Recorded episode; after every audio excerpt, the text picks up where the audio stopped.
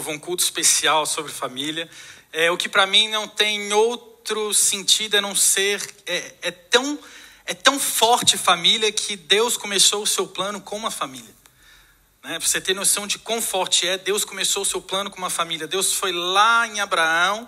Na verdade, se nós podemos até ir antes, o próprio Deus se relaciona consigo mesmo, entre nós conhecemos como Deus Pai, Deus Filho e o Deus Espírito Santo, mas aquela trindade ali que se relaciona entre família, né? Antes do houve luz, eles já conversavam entre eles, olha, façamos o homem a nossa imagem semelhante, já havia essa conversa entre eles, nesse relacionamento de família, e também com Abraão, que começa lá atrás falando: olha, de você eu vou estender a nação, eu vou crescer, a, a fazer a tua descendência, eu vou te abençoar, e todas as nações da terra serão abençoadas, você será pai de multidões.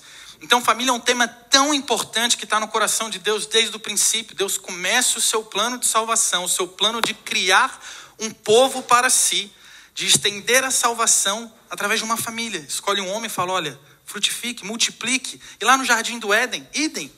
Um homem e uma mulher, e olha, colocam os dois juntos e falam assim: agora vocês são uma só carne, multipliquem-se, façam, façam que as coisas aconteçam, comecem a multiplicar. Então, uma coisa que nós precisamos prestar atenção é que a família tem esse projeto tão importante, Deus, esse peso tão importante. Mas ontem eu até brinquei um pouquinho sobre isso, mas Família dá trabalho. Eu lembro uns amigos meus perguntavam quando eu fui, assim, é, é, é, um dos primeiros amigos ali é casado, do meu grupo de amigos, e eu lembro que eles perguntavam assim, Bruno, e aí, o casamento é bom? Depois nós tivemos filhos, né? E eles, e aí, Bruno, filho é bom? E eu costumava falar assim, olha, dá um trabalho danado, tanto filho quanto casamento, porque antes você vive uma vida que você não precisa, talvez, dar satisfação, dar para o seu pai, para sua mãe, mas agora você vive uma vida que você tem que caminhar junto, você precisa prestar contas de certa coisa, você precisa ser é, é, é, é vulnerável na sua casa, você precisa caminhar, você não pensa mais só em você, mas você pensa no, no, seu conjunto familiar, as atitudes que eu tomo agora não ferem só a mim, mas podem ferir a minha família, podem ferir a minha esposa, e depois os meus filhos, consequentemente, quando nós aumentamos essa família.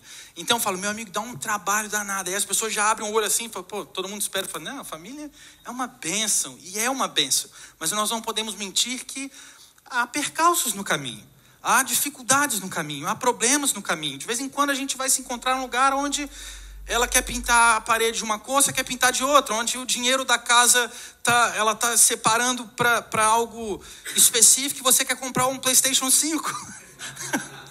né? E você começa aquelas coisas, mas calma, por que, que a gente não pode pensar dessa maneira? E começa aquelas discussões pequenas, ou olha, hoje eu quero almoçar isso. Não, coisas pequenas, e talvez podem ser coisas maiores, nós não sabemos.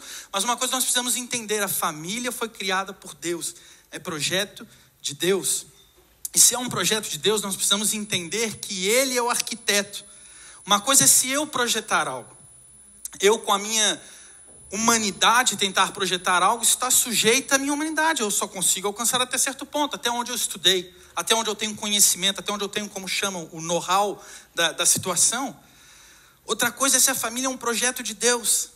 Deus criou a família, então isso tem potencial infinito. E talvez você não esteja alcançando esse potencial infinito porque você está querendo pegar o seu projeto. Eu, eu, um tempo atrás eu fiz é, arquitetura e era engraçado você ver é, como que às vezes vinham as pessoas com super projetos na arquitetura, traziam aquelas plantas baixas desenhadas, o corte, tudo bonito, lindo, um projeto maravilhoso. E eu lembro numa aula que um professor meu falou assim, é, ela apresentou a planta para ele, e naquela planta tinha uma. Eu esqueci como é que era o nome, mas era aquela janela redonda que fica. É, é tipo um vitral, não sei, mas uma janela redonda, bonita, em cima da casa, assim, clarabóia. É uma coisa linda, assim, né? É, é, na casa. E aí o professor perguntou e falou assim: ok, uh, ah, para que, que funciona isso aqui? Porque ele queria funcionalidade para aquilo. E ela falou assim: ah, eu achei que dava um tchan na casa. A resposta, eu achei que dá um tchan. Aí ele olhou para ela e falou assim: quem dá tchan é pedreiro. Você é uma arquiteta. Você precisa entender que o projeto, você está projetando algo e o que você projeta precisa ter funcionalidade. Não pegue o seu projeto e entregue na mão de quem não sabe fazer. E talvez nós não estamos conseguindo fazer família, por quê? Porque nós estamos tentando colocar as mãos em algo que é projeto de Deus. E tem muitas vezes que, mas Bruno, como assim? Você está dizendo para a gente abrir mão? Às vezes sim. Às vezes você está tentando resolver com as suas próprias mãos o que só Deus vai conseguir resolver. Quantas vezes na sua, talvez no seu dia a dia você vai ter uma confusão na sua casa, um problema para se resolver com a sua esposa ou com o seu filho? A nossa primeira situação é enfiar a mão na massa. Não, calma aí, eu preciso resolver isso. Mas talvez o que Deus está esperando de você é você colocar seu joelho no chão e falar: Deus, como eu resolvo isso? Eu sei que eu resolvo de maneiras totalmente erradas, às vezes, porque eu quero. A gente é colérico, às vezes quer resolver as coisas rápido.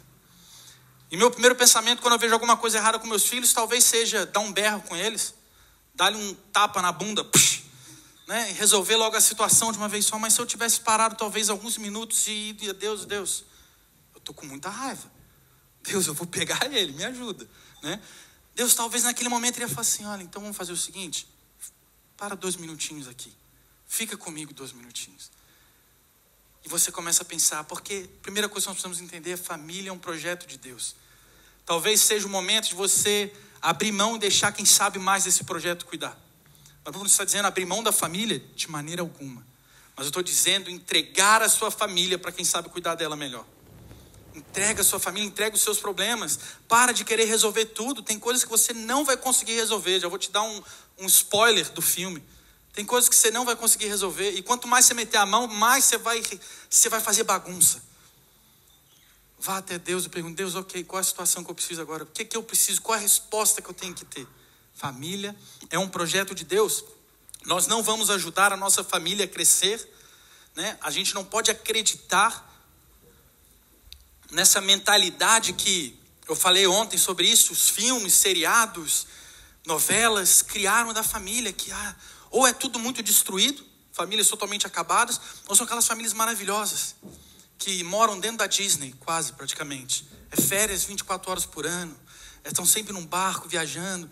Aí teu filho vai ver o filme e fala assim: pai, por que, que eu não posso ter aquilo? Você fala: maldito filme. Porque eu, porque eu não sou milionário igual a eles, porque eu não tenho dinheiro igual a eles, porque isso é um filme, isso é um seriado, né? É, e eles e, e criam essa imagem. E família, sua família não vai crescer dentro da Disney. É bom, é maravilhoso, amém por isso. Né? Mas a sua família talvez vai crescer é nesses momentos de luta. É nesses momentos que a gente vai aparando arestas. Eu, se eu não tivesse é, é, tido todos os problemas que eu tive com a minha família, com os meus pais, e depois com a minha família Neisa e os meus filhos, eu hoje provavelmente não teria metade do conhecimento que eu tenho, não teria metade do amadurecimento que eu tenho. Uma das fases que eu mais amadureci na vida foi quando eu tive que ir para os Estados Unidos, quando eu estava no, no Brasil, é, eu tinha muitas coisas, entre aspas, resolvidas para mim. Porque o pessoal da empresa lá que eu trabalhava com meu pai resolvia as coisas, etc. Quando eu fui para os Estados Unidos, eu me peguei num lugar onde minha esposa não sabia falar inglês. Eu era o único que sabia, e mal, né? E eu tinha que resolver tudo. Então eu tinha que ligar para ver aluguel, conta de luz, é, fazer conta no banco. Então falar, hello, what is your name? né? Aquele inglês bem depois foi melhorando, né? Mas eu me peguei num lugar onde eu precisei aprender a crescer. Ai, olha, você precisa resolver isso para ontem. E eu quase ligando para minha mãe, mãe, tem como você pegar uma passagem e vir resolver isso para mim?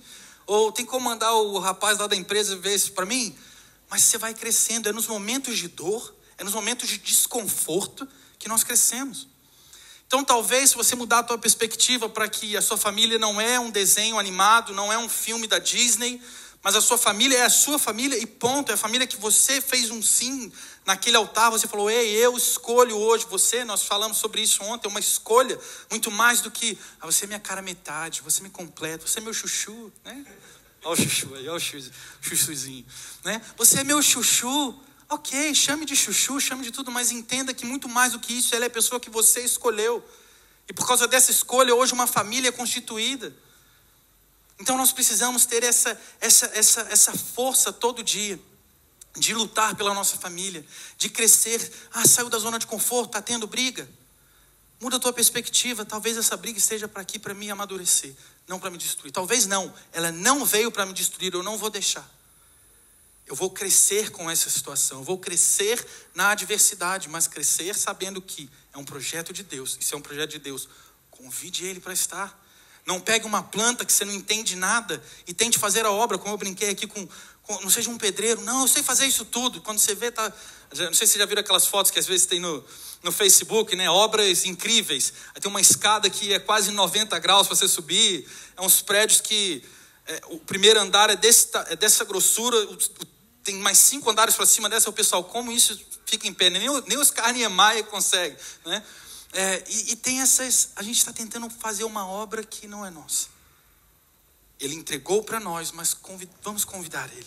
E eu quero trazer uma família que para mim chama muito atenção como eles como eles fizeram família, como eles se portaram como família. E eu trago alguns pontos, quero trazer alguns pontos sobre, sobre essa família. A família de Noé, que construiu a arca. Eu quero ler um pequeno texto, porque o Hugo falou que se não tivesse texto bíblico não era, não era pregação. né? A, a Micaela também, que falou que eu não leio Bíblia.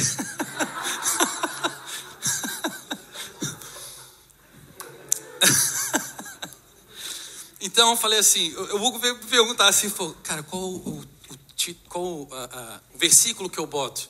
Né? Eu falei assim, cara, eu não peguei um versículo específico, vou falar sobre a história de Noé, vou citar partes Aí ele parou, olhou para mim, tá, qual é o versículo? Tem que ter. Aí ele, é, é bom, né? Aí ele, ele que deu o versículo também, então é meu assessor ali, Hebreus 11, 7. Não tem nada a ver com Gênesis, né? Nem, né? Pela fé, Noé, divinamente avisado das coisas que ainda não se viam, temeu e para a salvação da sua família preparou a arca. Vamos ficar nessa parte aqui, condenação, a gente deixa para. É, e eu quero falar sobre isso, sobre essa família de Noé, que pela fé recebeu, acho que todos conhecem a história de Noé, não havia a chuva literalmente, a água era totalmente, ela subia da, da terra, não havia aquela chuva mesmo como nós conhecemos hoje, e Deus fala para ele, olha, eu vou mandar uma chuva que vai acabar com tudo, então se prepare, você, eu, eu, achei graça na sua família, eu quero vocês, vocês são família do meu coração, eu gosto de vocês, né? Colocando a minha versão aqui. É, e aí ele fala: construa uma arca, para que você e a sua família possam entrar e não, não sejam destruídos no dilúvio. Então ele começa a construir essa arca. Ele começa a construir essa arca para se salvarem desse dilúvio que haveria de vir. O primeiro ponto que eu quero falar é a nossa casa precisa ser uma arca para nós e para os de fora. Quando eu estava lendo esse texto, Deus colocou muito no meu coração que nós precisamos entender que a nossa casa muitas das vezes vai ser essa arca. A nossa casa hoje se torna a arca que nos livra dos dilúvios da vida, que vai nos livrar dessas tempestades, não dilúvio mesmo, porque nós sabemos que a promessa de Deus é que não haveria outro dilúvio, por isso que há aquele arco-íris lindão no céu, não é o símbolo daquele pessoal, é o símbolo da aliança com Jesus, aliança de Deus conosco, né? É, e ele bota no céu para dizer: nunca mais eu vou destruir vocês com um dilúvio, destruir a humanidade com um dilúvio. Esse é o meu sinal da aliança. Então nós precisamos entender que a nossa casa pode se tornar e deve se tornar uma arca. Bruno, como assim deve, pode, é, pode e deve se tornar uma arca?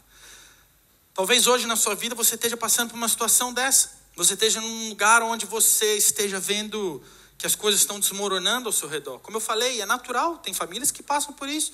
E não tenho vergonha de falar isso. Ontem nós, nós conversamos sobre isso, falamos sobre isso na palavra que eu dei ali, no, no jantar de casais.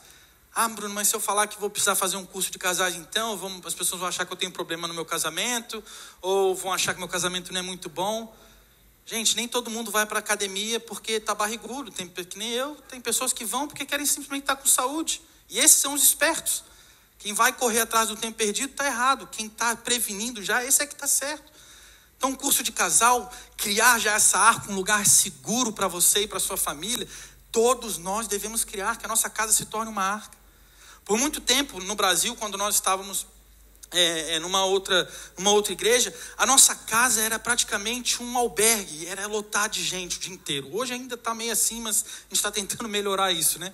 Mas era gente o tempo inteiro. Eu tinha eu acho que durante a semana, devia ter umas cinco células na minha casa. Era o que nós aqui temos os connects, né? Eram umas cinco células e tinha dia que eram duas, e mais a das crianças. Então, era uma célula de sete às nove. Depois, quando o pessoal da célula das sete saía às nove, falava assim, tchau, gente, estava entrando o pessoal da célula das nove. Era, era quase que, né? E aí entrando, e mais a célula das crianças no quarto de cima, até um ponto que o meu filho, quando nós nos mudamos para os Estados Unidos, eu não tinha essa noção, cego. Mas o meu filho virou para mim lá nos Estados Unidos, que ficamos muito tempo só os quatro, a Maria ainda não tinha nascido. Ele olhou para nós na casa vazia, só nós quatro vivendo juntos, olhou para nós e falou assim: Eu estou muito feliz que eu tenho a minha casa para mim de novo. Porque na nossa casa era: Cala a boca, tá tendo célula, fica quieto, não pode correr na sala, tem gente lá. Nós estamos esquecendo que a nossa casa precisa ser esse lugar seguro para a nossa família. Faça com que a sua casa se torne esse lugar seguro, essa arca. E se for preciso dizer não para as pessoas, olha, queria fazer um churrasco na sua casa. Não, não vai dar. Não, eu queria fazer isso. Olha, hoje não. Precisa, você precisa estar bem com dizer não para as pessoas, porque senão você vai morrer pelo teu sim. Você vai morrer pelo teu sim. Não, não diga sim para todas as coisas. E não é chato dizer não. Se a pessoa ficar chateada, a Neisa tem uma frase que ela fala, ela tem dois problemas, ficar e desficar. Né? Neisa costuma dizer, ela vai ter dois problemas. Vai ter o problema de ficar e depois de desficar. E se não desficar, eu não fiz nada de errado. Né? Então crie esse lugar seguro. Primeiro ponto, que seja um lugar seguro para sua família. Primeiro lugar para sua família. Eu falei isso para Neisa um tempo atrás. Eu falei, Neisa, a gente não pode voltar a ser como a gente era antes. A gente precisa ter o nosso espaço. A gente precisa ter um espaço onde os nossos filhos se sintam à vontade. Onde vocês quiserem correr de cueca pela casa, eles podem correr. Tem até o filho dos outros que corre de cueca lá em casa também. Minha casa é tão segura que até o filho dos outros corre de cueca. ah, ele é uma, uma bênção, esse menino. Vou nem falar o filho de quem. Pra...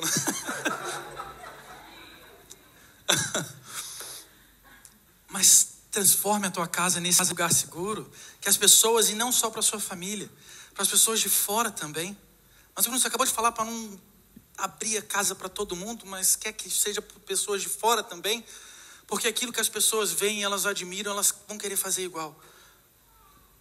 Que você seja um modelo para as pessoas, que a sua casa se torne uma arca onde as pessoas queiram entrar, e se talvez elas não possam entrar nesse momento, que elas comecem a construir as suas próprias arcas.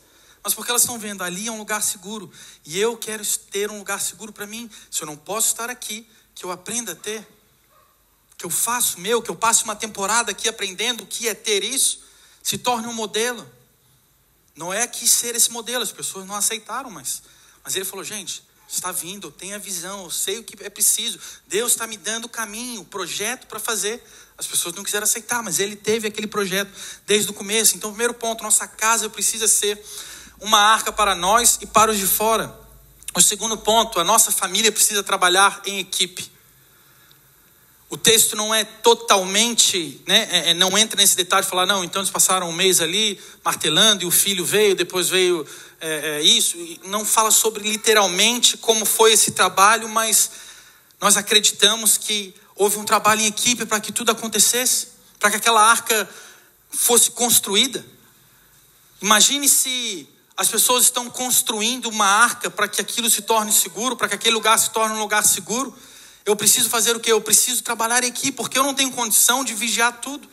Imagine aquela mega arca, não sei se vocês já viram a foto, reconstruíram a arca, etc. Então fica mais fácil você imaginar como, como realmente era o tamanho daquela arca. Então você imagine uma pessoa só tendo que supervisionar tudo. Ah não, calma aí, agora passou betume demais aqui. Não, agora essa, essa madeira aqui está um pouquinho torta, olha agora, isso aqui não está, essa janela, né? Você deixou assim. A gente precisa entender que o melhor trabalho em equipe é aquele que nós ensinamos, delegamos. Na minha casa eu já comecei a fazer, mesmo que meus filhos não gostem. Mesmo que meu filho não goste, eu falo assim: olha, vocês precisam lá fora catar o cocô dos cachorros. Ah, pai, mas eu não gosto disso. Não, mas vocês não queriam ter cachorro? Mas, ah, pai, é... vamos lá, gente, cata lá. Vocês precisam molhar a relva. Não, mas eu não quero molhar a relva. Vai chover hoje, não vai, um sol de 40 graus, eles sempre acham que vão chover. Não, pai, vai chover. Olha aí no, no teu aplicativo se não vai chover. Aí eu tenho que abrir o aplicativo aqui, cara, tá num sol a semana inteira. Eu acho que ele fica no quarto orando por chuva. Deus, manda chuva, né, para não ter que molhar a grama, né? E ele fica lá, e eu falo, é, quando eles terminam de comer, a primeira coisa deles é correr pro quarto, jogar videogame. E fica aquele prato em cima da pia com um copo. Não, Arthur, Alexandre. Oi, pai. O lugar desse aqui? Não, não é. Então tá bom, pai. Bota na pia. Nós precisamos trabalhar em equipe. Se eu quero que a minha casa se torne um lugar, eu preciso entender que Todos precisam trabalhar para que aquele lugar se torne um lugar seguro. Eu não posso ser o super-herói, o guardião, o supremo, eu entendo de todas as coisas. Eu posso ajudar eles a crescerem, mas eu preciso entender que se eu quero que aquilo seja sustentável, eu preciso pensar em gerações. Eu preciso pensar que meus filhos serão os próximos. Se eu não crio eles agora, a família deles está fadada, talvez. Eu não crio com princípios, talvez a família deles seja fadada a não ter um lugar seguro. Ah, mas é chato. Ah, mas é inconveniente. Ah, mas criança tem que brincar. Sim, eles brincam. Mas ao mesmo tempo também eles precisam aprender a ter maturidade. Maturidade muitas das vezes é conseguida assim, como nós falamos, fora da zona de conforto. Olha, agora não. Por exemplo, eu chego lá em casa, tem a TV onde ele joga um videogame. Aí ele quer comer em frente à TV. Eu já falei, não é para comer em frente à TV. Aí eu chego lá, tem um prato em frente à TV, tem um copo em frente à TV. Meu TV, Alexandre, por favor, tira o teu copo. Essa semana eu falei para ele umas seis vezes, no mínimo, sobre copos e, e, e coisas na frente da TV. Aí quando eu chego ontem, não tinha um, não, tinham quatro copos na frente da TV. Eu não sei como ele consegue beber em quatro copos diferentes. Né? Tinham quatro copos. Eu falei assim: olha, meu amigão, a próxima vez você está sem videogame a semana inteira. Não, não tá bom, pai, fica tranquilo. Beleza. deu mais não sei o que, tinha cinco copos. Eu falei, pô, esses copos multiplicam aqui em casa. Eu não sei nem, eu não sei de onde vem tanto copo. Mas eu falei, olha, cara, desculpa. Você vai passar a semana sem videogame. Ontem os amiguinhos foram todos lá para casa dele. Né? Ele, pai, eu quero jogar videogame com os amigos. Não vai dar, cara, você está de castigo. Mas, pai, meus amigos estão aqui hoje. Não vai dar, você está de castigo. Ah, tá bom, pai. Ok, entendi. Às vezes é nessa zona fora da zona de conforto que a gente vai fazer, ensinar eles a crescerem, a ter responsabilidade. Precisamos trabalhar em equipe, precisamos entender que eu não posso dar conta da casa sozinho. Eu não posso criar esse ambiente seguro sozinho, eu não posso criar as coisas, fazer as coisas funcionarem sozinho. Minha esposa precisa estar junto, meus filhos precisam estar juntos, dentro da medida do possível. Eu não, eu não peço para eles, olha, hoje o churrasco é contigo, filho, vai lá, acende o fogo, né? se queima lá, com limites. Filho, corta lá a picanha, pega aquela faca bem afiada, vai lá, você vai no mercado, chave está aqui. Hoje as compras são por sua conta, né? Não, com limites, mas ajudando a crescer, trabalho em equipe, né? E o trabalho em equipe, o melhor trabalho em equipe é esse, não é um trabalho onde você simplesmente ordena. Todo relacionamento, nós precisamos entender que todo relacionamento precisa ser construído por duas pessoas poderosas. Duas pessoas poderosas, duas pessoas que têm autoridade. Não autoridade de ele chegar e pai, olha, agora você precisa fazer isso. Mas eu olhar para ele e falar assim: olha, filhão, aqui, você precisa resolver essa situação. Não, pai, mas eu não gosto, não é? Então cala a boca. Porque ele vai crescer com a mentalidade: manda alguém que obedece. Então, no casamento dele, ele vai tentar entender: será que sou eu que mando ou é minha esposa que manda? No trabalho dele, ele vai ter que entender: será que eu mando ou meu chefe manda? Com os amigos, eu mando ou esse meu amigo manda? Agora, se você cria em unidade, não, olha, nosso trabalho é em equipe. Ele vai crescer com a mentalidade de que não precisa existir alguém que manda, alguém que obedece, alguém que se levanta e alguém que precisa cair para que o outro se levante. Duas pessoas poderosas, trabalham em equipe. O terceiro ponto, só leve vida para dentro da sua arca. Só leve vida para dentro da sua arca. O que, que Deus manda que não é leve para dentro da sua arca, além da sua família, que também é vida, né? Seus três filhos, né? não é sua esposa, seus três filhos e as esposas dos seus filhos. Ele manda que leve todos aqueles animais, né? Sete casais dos puros, se eu não me engano é dois dos impuros ou três dos impuros, algo do tipo, mas enfim, das aves também, ele manda levar uma porção de animal. Vamos botar logo um bando de animal que a gente cobre todas as as coisas. Ele manda levar esses animais todos para dentro da arca. E quando eu estava lendo sobre isso, Deus falou muito para mim, Bruno, você precisa, a gente precisa levar para dentro da nossa arca vida. A gente precisa levar para a nossa arca coisas que se reproduzem, coisas que não são só para agora, mas coisas para gerações futuras. O que o mundo iria experimentar de vida seria aquilo que estava dentro da arca de Noé. O que o mundo iria se beneficiar de vida, o que o mundo iria se beneficiar de dos animais, de era o que estava na arca de Noé, era o que Noé, Deus deu a incumbência, ele falou assim: você vai cuidar disso tudo. A nossa casa precisa ser esse lugar de vida, que gere vida para as próximas gerações. O que está dentro da nossa casa precisa se multiplicar, precisa gerar vida para que as próximas gerações possam usufruir disso. O que, é que nós temos levado para dentro da nossa arca? Talvez você esteja pensando, não, eu vou construir uma família, eu vou ter muito dinheiro, eu vou fazer isso, eu vou fazer aquilo, aquilo, aquilo, e tem um ponto final. Porque talvez você não esteja criando seu filho para continuar aquilo que você começou, porque talvez você não esteja, não esteja colocando esse, sabendo dizer não às vezes, você sempre diz sim, ou enfim, você quer viver um sonho, mas Deus nos chamou para fazer um legado. Família é legado. Família é legado. Eu gosto muito desse nome dado a Deus, que é o Deus de Abraão, de Isaac e de Jacó. Por que isso? Porque tem legado. Não foi o Deus do Bruno, talvez daqui a alguns anos vão falar, não, o Deus da Beth, do Fernando, da minha mãe, dos meus pais. O Deus do Bruno, o Deus da Neisa, o Deus do Arthur, do Alexandre, da Maria, e assim por diante. É isso que nós precisamos entender. O que está dentro da nossa arca tem sido para gerações. Nós temos trazido para dentro da nossa arca simplesmente as coisas que, não, não, vamos pensar no tempo de agora. Tem pessoas que são assim, ah, vamos viver o agora. E não estou dizendo para você também ser um sonhador, ficar só, não, vamos esperar a Euromilhões sair para a gente ficar milionário e, e etc. Não, viva o agora, pense no futuro. Eu gosto do futuro, me ajudando de novo. Honre o passado, viva o presente, construindo para o futuro. Acertei? Acertei? Obrigado. Então faça isso. Honre sim o seu passado, Viva no seu presente, mas construindo sempre para um futuro, entendendo que há gerações lá na frente, que há pessoas que vão se beneficiar daquilo que você está fazendo dentro da sua casa. Eu gosto muito de quando as pessoas vão lá em casa e saem lá de casa e falam assim: Olha, eu gostei muito de estar com vocês, cara, a gente aprendeu muito estando com vocês aqui, e a gente simplesmente está vivendo o nosso dia a dia. A gente não estava lá fazendo um mega circo, a gente não arrumou a casa inteira, botou um quadro dizendo, ah, família feliz é aqui, né? Aquelas casas todas.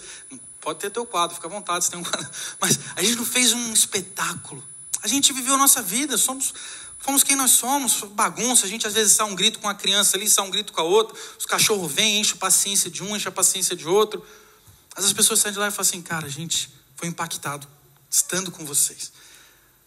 Não é que eu, ah, caramba, eu sou bom demais mesmo, me orgulho disso, mas algo dentro de mim fala assim: você está no caminho certo, você está construindo para as pessoas, as pessoas estão vindo aqui, estão vendo algo de bom para as próximas gerações.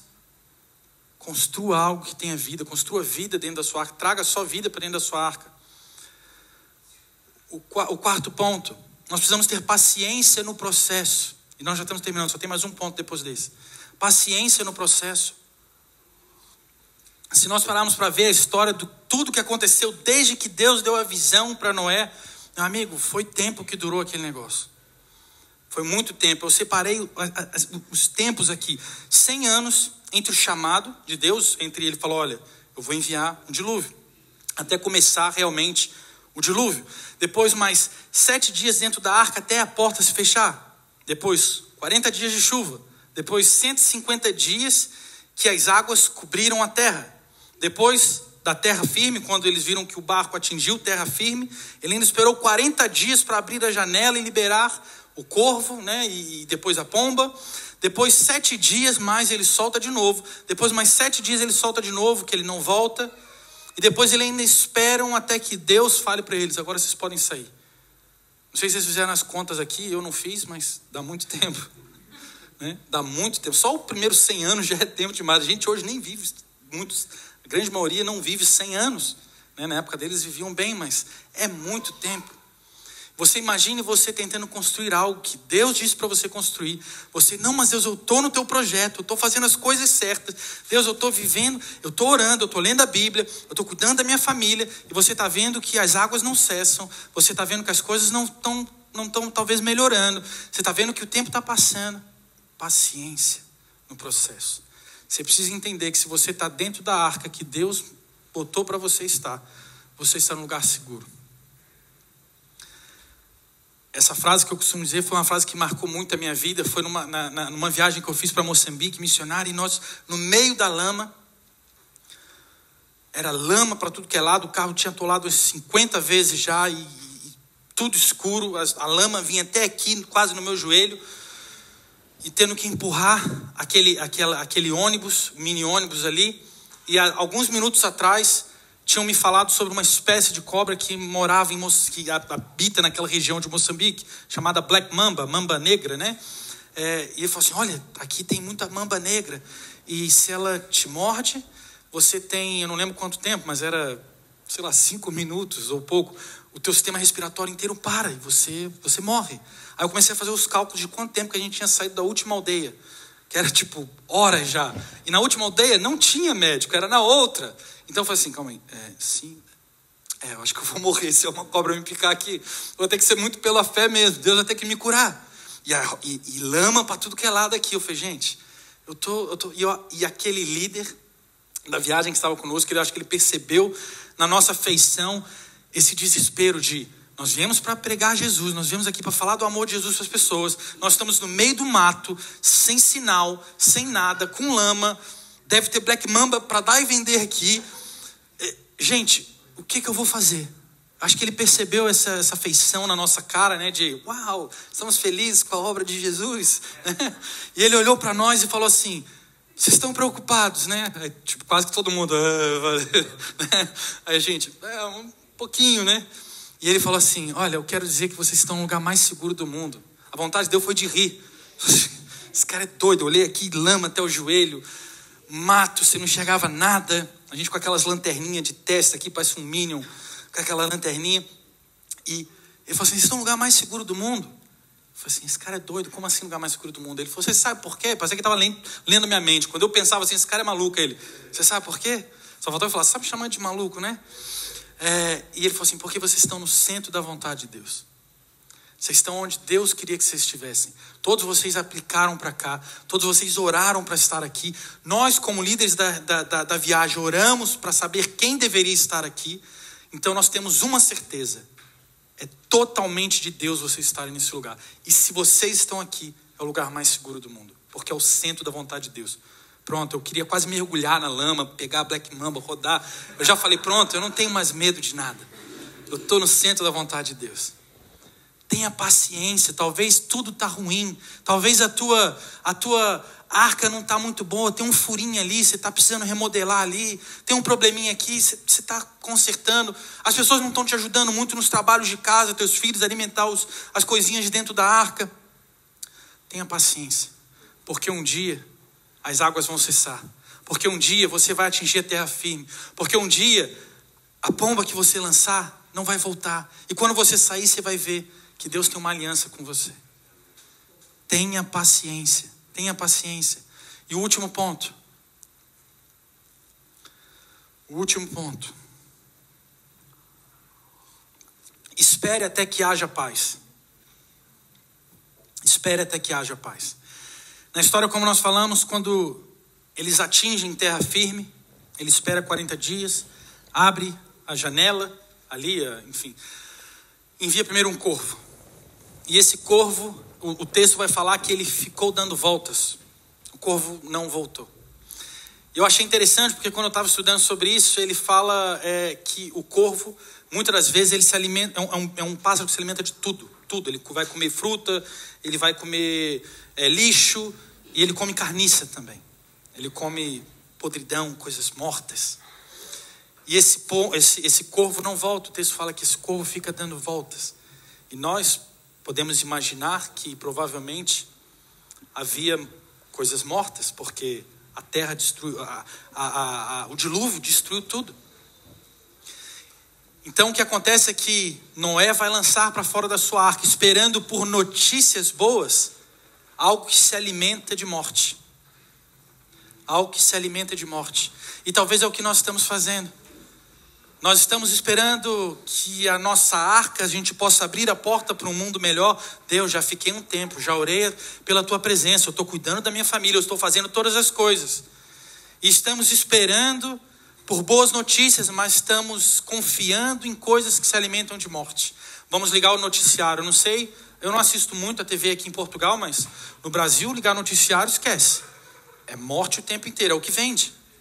Você não vai assim, olha, nasceu o bebê mais lindo do mundo né? Aí bota lá no noticiário um bebê lindão nascendo.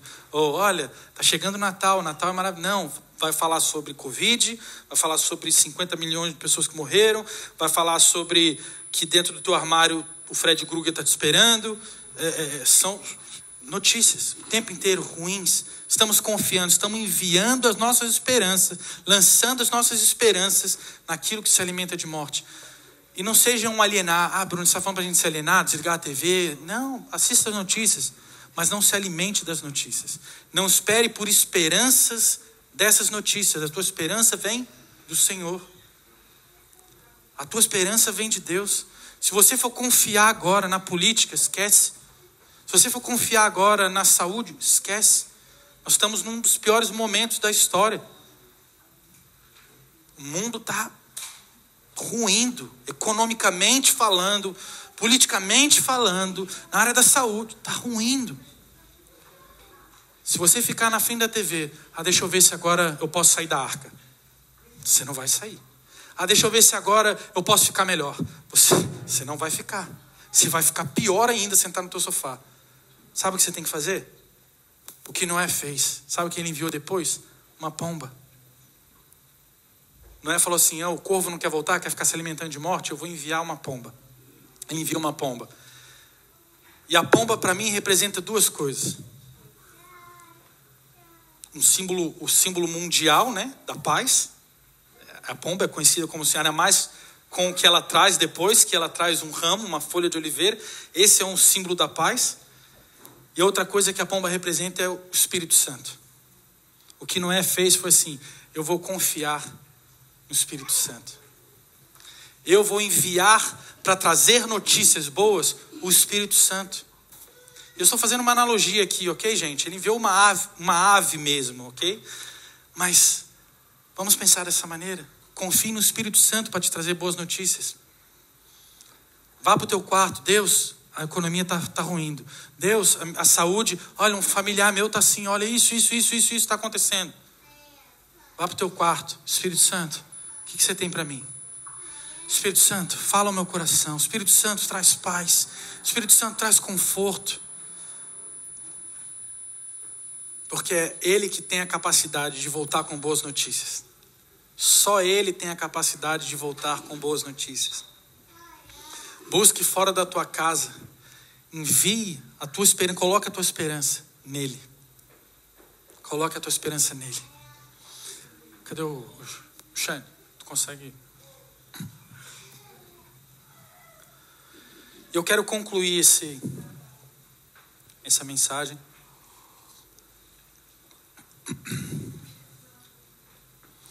Eu não sei se você tem passado por, por situações assim. Talvez você fale, não, Bruno, eu estou bem.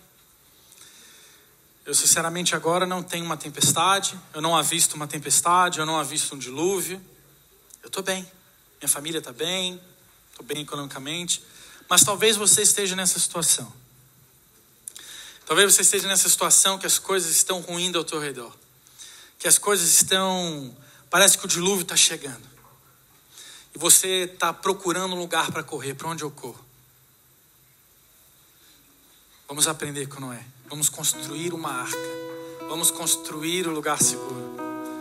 Vamos construir não sozinhos, mas em comunidade, em família. Ah, Bruno, mas eu ainda não tenho uma família. Olha para o teu lado. Olha para o seu lado. Abre os teus olhos. Talvez você esteja colocando a tua esperança de ter um braço amigo em algo que Está vindo, mas ainda não chegou. Mas olha para o teu lado. Eu não sei se a pessoa que está do teu lado talvez esteja disponível, mas então olha para cá. Eu estou disponível a caminhar com você. Estou disposto a, se você ainda não tiver uma arca, as minhas portas estão abertas. Quem me conhece sabe disso.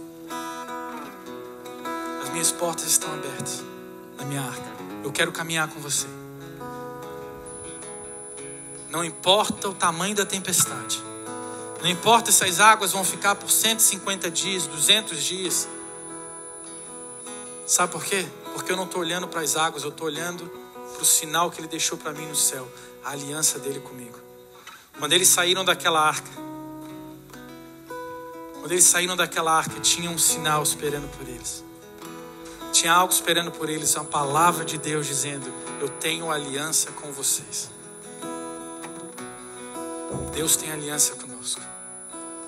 Coloque as tuas esperanças nele, nessa aliança, de que Deus não está de um trono furioso, olhando os teus erros, olhando os teus tropeços, para te julgar a cada segundo que você caminha. Ah, sim. Mas Ele não está procurando os nossos piores dias. Ele está procurando o Filho dele em nós. Nós não somos os nossos piores dias. Nós não somos os nossos piores dias. Fixe